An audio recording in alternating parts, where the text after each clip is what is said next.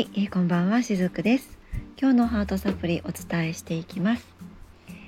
今日お伝えしていく内容は昨日からの続きになっています。女性性についてですね。今日ももう少し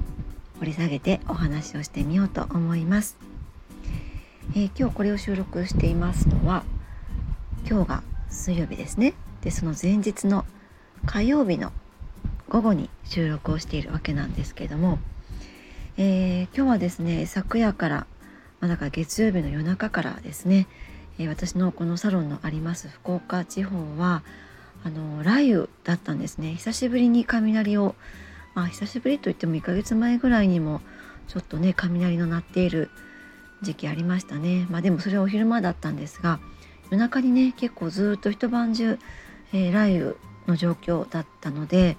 なんかこう珍しいなと思いながらうとうとしていたわけなんですけども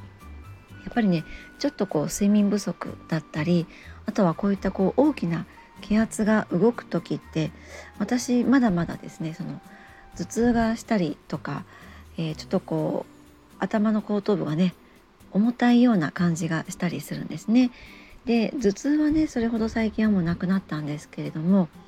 今日はねちょっと朝から少し頭が重たい感じだったんですね。で今日はね午後からこの後オンラインであの講座の方がねありましてお客様にお伝えしていくことがあるので、まあ、それに備えて自分の心身のメンテナンスもしながらこれを収録をしているわけなんですが、えー、今日はですねそのサロンの方でオイルを今お部屋の方で炊きながらこの収録をしています。でこんなねちょっとこう天候の悪い時とか頭が重たい時におすすめなオイルを今日はさらっとお伝えして本題に入っていこうかなと思うんですが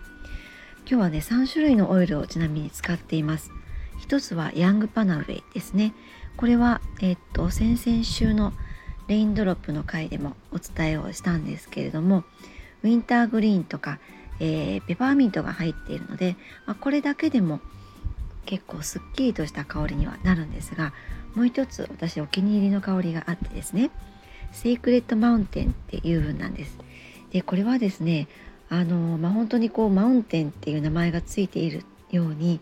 登山の時に感じるようなその神聖な気持ちをなんとなく思い起こさせてくれるそんな香りなんですね。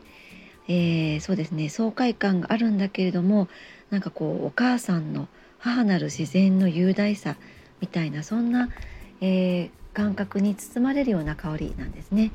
で今日はこれらあともう一つは、えー、まあ、これはいつもお部屋で炊いているものなんですけれども3種類を使用してこれを収録しています。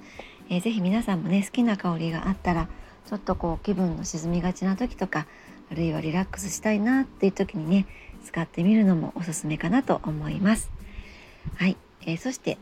あそうそうもう一つ先ほどのあの気圧のね変化に伴って感じる頭痛については、えー、以前体とスピリチュアルの関係の回について確かお伝えをしていると思います。あの概要欄にその時の配信の URL を貼っておきますので、是非そちらもね、えー、聞いていただけると嬉しいです。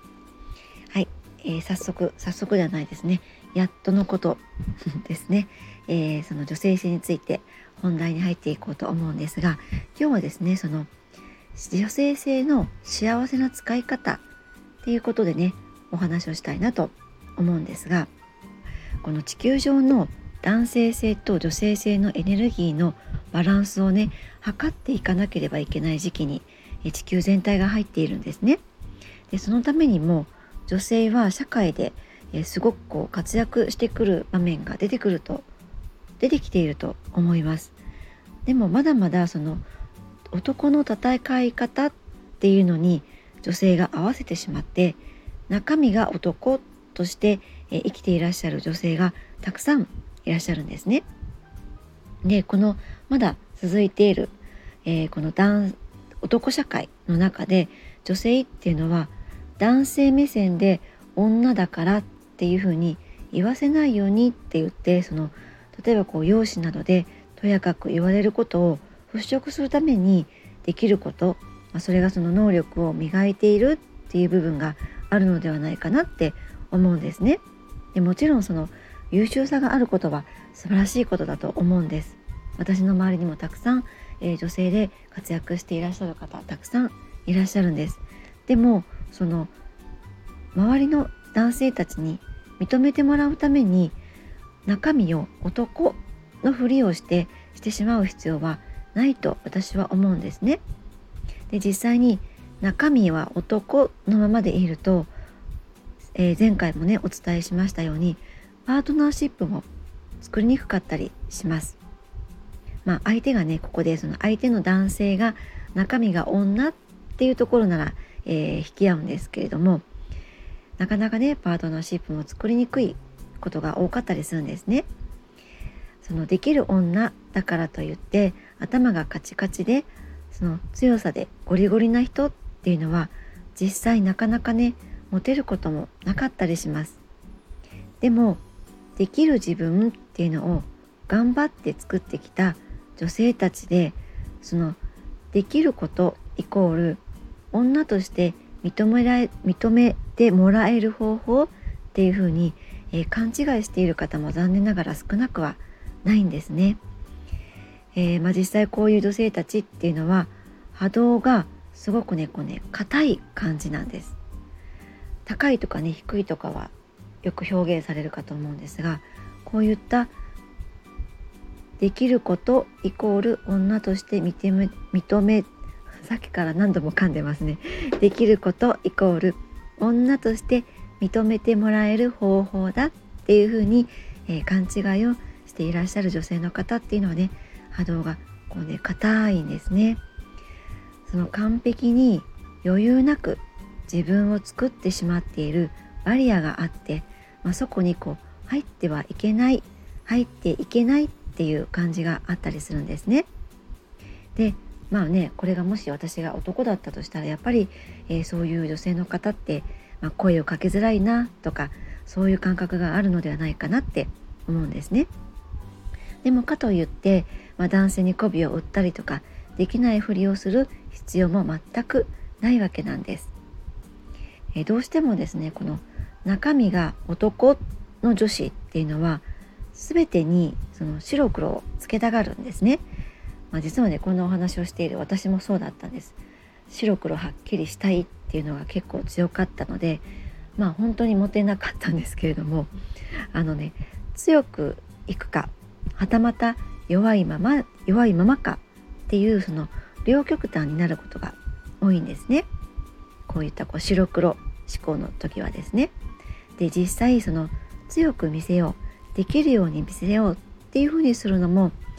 男性から認められたいっていう、まあ、そういうね無理した意識がここにあるからなんですね。えー、弱い自分、まあ、それはできないとかわからないとか知らない自分っていうのがイコール無能だっていうふうに思い込んでいるからなんです。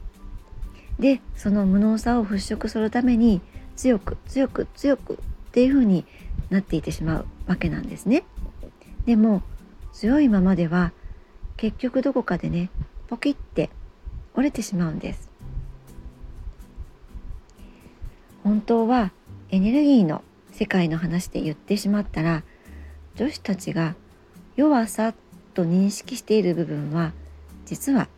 柔らかさなんですね。ここが女性性の基本的なエッセンスなんです。この基本をはしょってしまって女として幸せになるっていうのはちょっとやっぱり難しかったりします。はい、えー、この続きはまたお伝えしていきます。今日も最後までお付き合いくださりありがとうございました。しずくでした。